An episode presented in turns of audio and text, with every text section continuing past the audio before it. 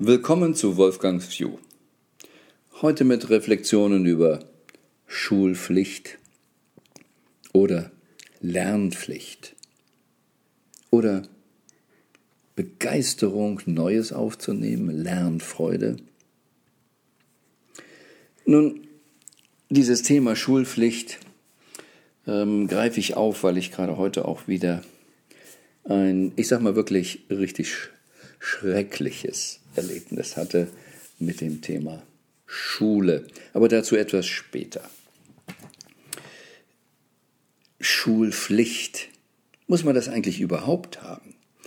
Ähm, es gibt ja Länder, da ist es nicht so, dass man Kinder unbedingt zur Schule schicken muss. Man kann auch Homeschooling machen. Frankreich, USA zum Beispiel.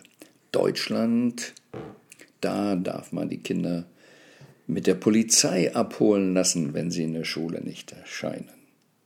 Wem gehören die Kinder? Wer hat das Recht darüber zu bestimmen? Was wollen wir eigentlich? Nun, es ist mit Sicherheit schon gut, dass die Gemeinschaft darauf achtet, dass ein Kind nicht vernachlässigt wird. Und wir haben alle wahrscheinlich schon zu oft in den Nachrichten gehört, da ist ein Kind misshandelt worden und keiner schaute hin. Das ist nicht, was wir wollen.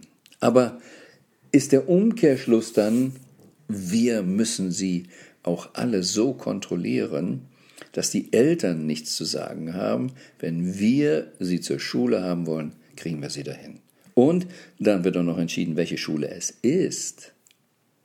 Schauen wir uns nochmal die Bildung an. Wir wissen ja, die Welt ändert sich und alles, was ich hier sonst hier mache und auf die Zukunft hinweise, wissen wir eh, dass die Kinder nicht super top vorbereitet werden. Aber was ist eigentlich Schulpflicht? Wieso kommt das? Wo kommt es her? Es gab mal eine Zeit, das ist etwas mehr als knapp 200 Jahre her, da haben viele Menschen, 80 Prozent, in der Landwirtschaft gearbeitet und es gab natürlich zu der Zeit auch Kinderarbeit. Alle mussten mitarbeiten. Und es war für die Familien auch wichtig, diese Arbeitskräfte zu haben auf dem Hof. Nun wandelte sich die Welt und man war schon sich darüber im Klaren, dass andere Berufe kommen, dass anderes wichtig ist, dass plötzlich Lesen und Schreiben eine andere Bedeutung bekommt. Und da haben die Bauern trotzdem gesagt, nee, das braucht mein Kind nicht, das braucht man nicht zum Melken oder zum Haken etc. Hier auf dem Hof ist das nicht nötig. Und da hat der Staat dann die Schulpflicht eingeführt, damit überhaupt eine gesetzliche Grundlage war, die Kinder in diesem Sinne zur Schule zu bringen und somit eben sie zu verpflichten, etwas Neues zu lernen. Rückblickend kann man sagen, na ein Glück wurde das gemacht. Damals arbeiteten ca. 80 Prozent auf dem Feld und heute ist in der Landwirtschaft vielleicht noch ein Prozentsatz von 1 bis 2 Prozent dort tätig. Insofern ist es gut, dass alle rechtzeitig was lernen konnten, um auch andere Berufe anzugehen.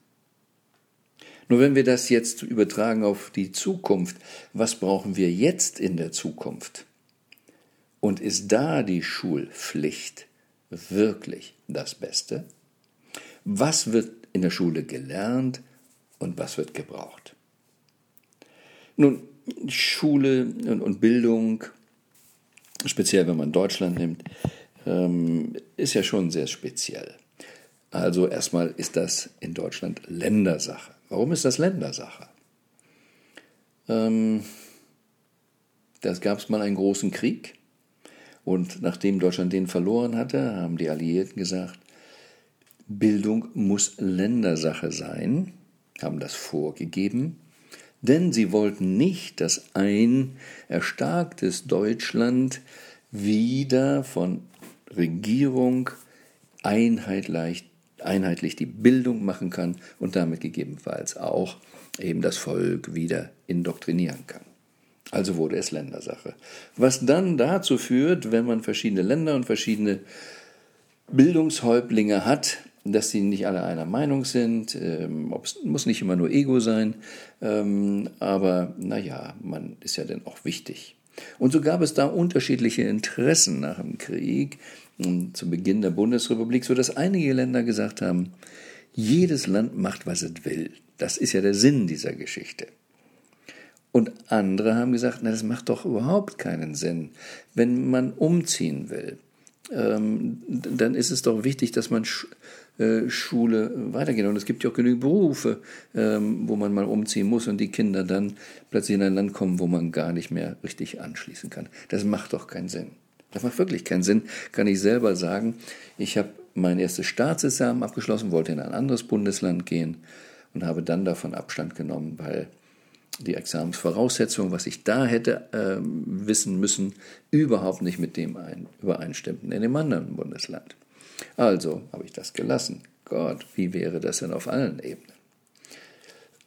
Also nicht so toll. Was macht man, wenn die Länder unterschiedlicher Auffassung sind? Ja, man hat dann Meetings, nicht? Man trifft sich immer wieder, gibt es dann die Kultusministerkonferenzen und dann ist das eben auch eine ganze Weile eben immer auf der Tagesordnung, weil man sich nicht einigen kann oder nicht einigen will. Nur wenn etwas sehr, sehr lange auf der Tagesordnung ist, irgendwann kommt der Punkt, jetzt müssen wir das mal erledigen. Das muss mal weg. Weil inzwischen sind viele andere Themen gekommen. Und wie macht das dann, sage ich mal so, die klassische Politik? Die einen wollen null gleich, die anderen wollen acht Jahre gleich. Hauen wir es in der Mitte durch, ein Kompromiss. Vier Jahre. Übrigens, Kompromiss ist im Regelfall lose-lose. Und es hat keinen pädagogischen Hintergrund, es ist einfach nur, damit die sich geeinigt haben. Und seitdem gehen die Kinder in Deutschland eben vier Jahre zur Grundschule und dann im fünften Schuljahr durfte ich dann auch aufs Gymnasium gehen, ja, weil die das so festgelegt hatten. Und damals dachte ich noch, oder wahrscheinlich meine Eltern auch, das hätte irgendeinen tieferen Sinn. Was ist der Sinn? Was brauchen wir in der Zukunft? Ist das, was wir an den Schulen lernen, wo die Polizei uns gegebenenfalls zur Schule um die Ecke hinschleppt, wirklich das, was die Zukunft vorbereitet? Vor 200 Jahren war es wichtig, die Kinder vom Feld zu kriegen, damit sie das lernen, was in Zukunft kommt. Ist das heute in der Schule gegeben?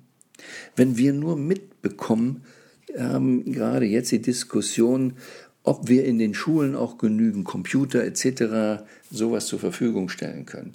Ja, nein, das Geld haben wir nicht dafür.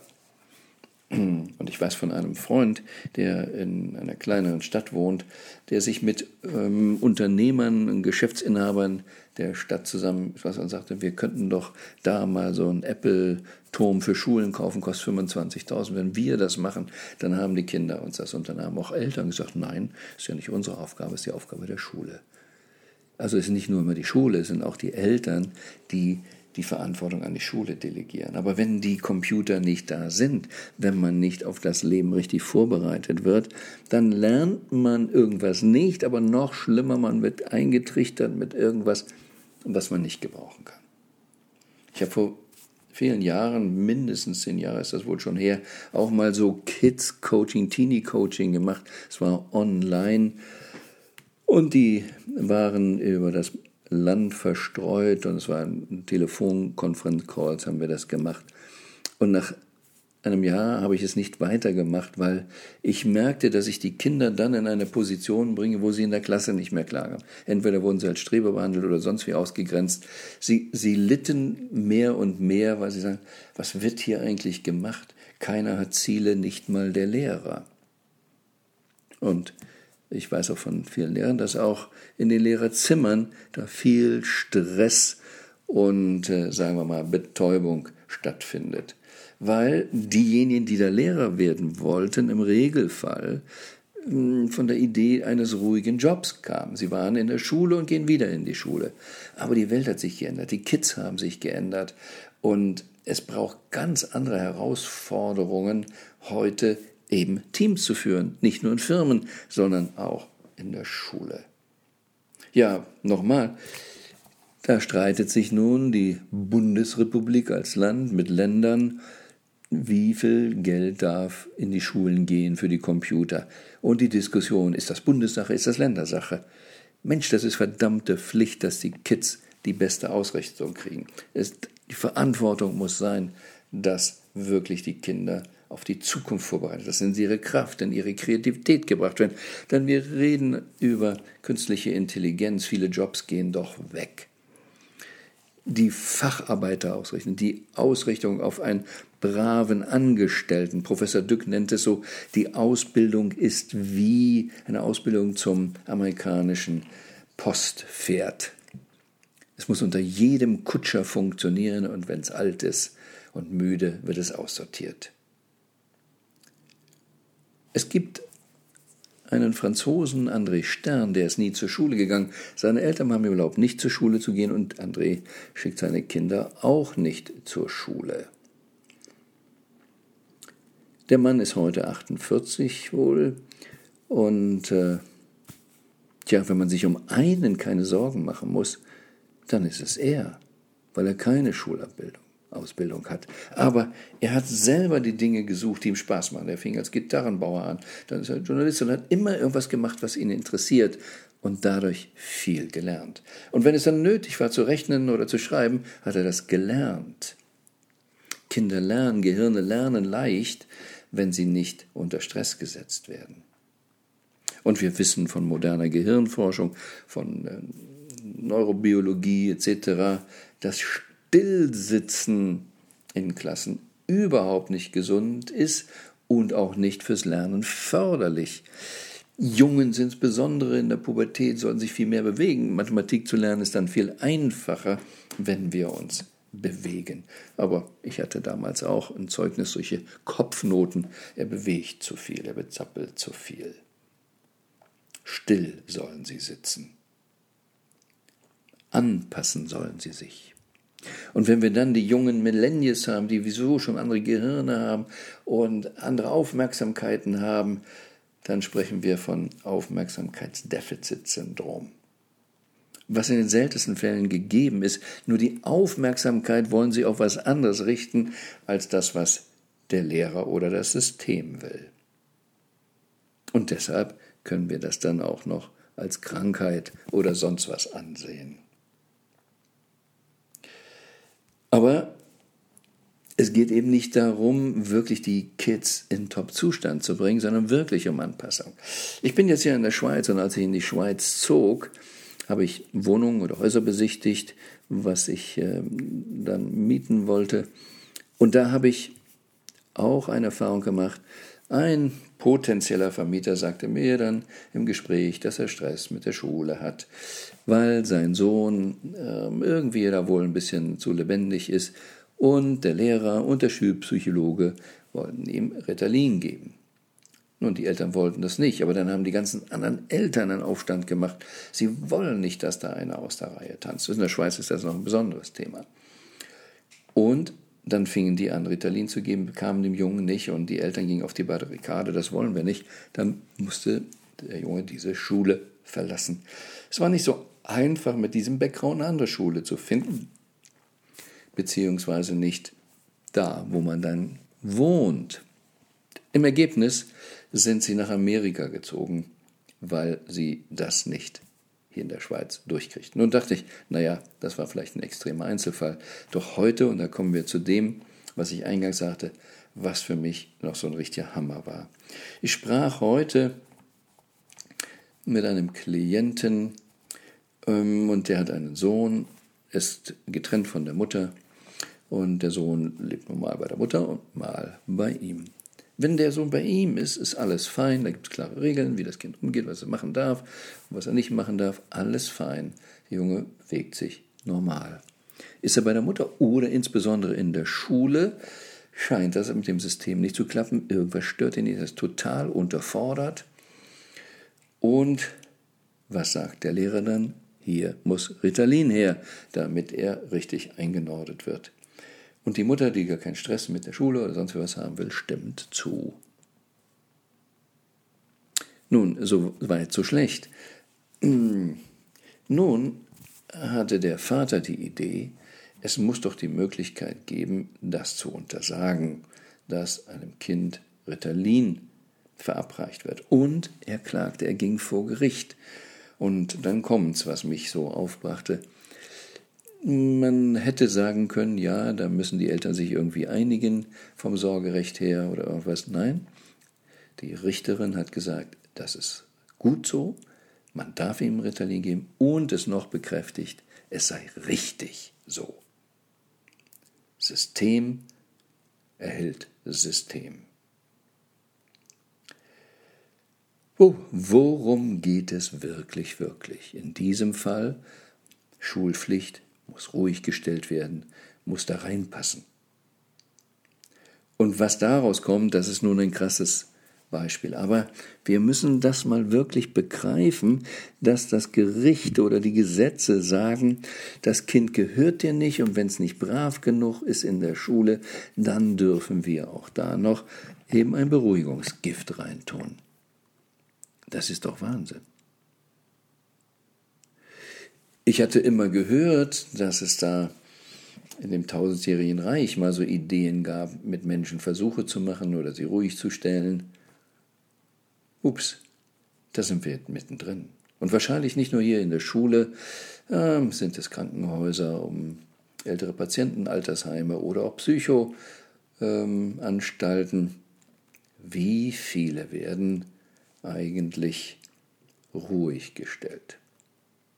Aber wenn ich auch das Beispiel aus der Schweiz nehme, alle Eltern der anderen Klassenkameraden waren dafür. Der Schulpsychologe ist dafür, die Chemie zu verabreichen und geht nicht wirklich auf das Kind ein.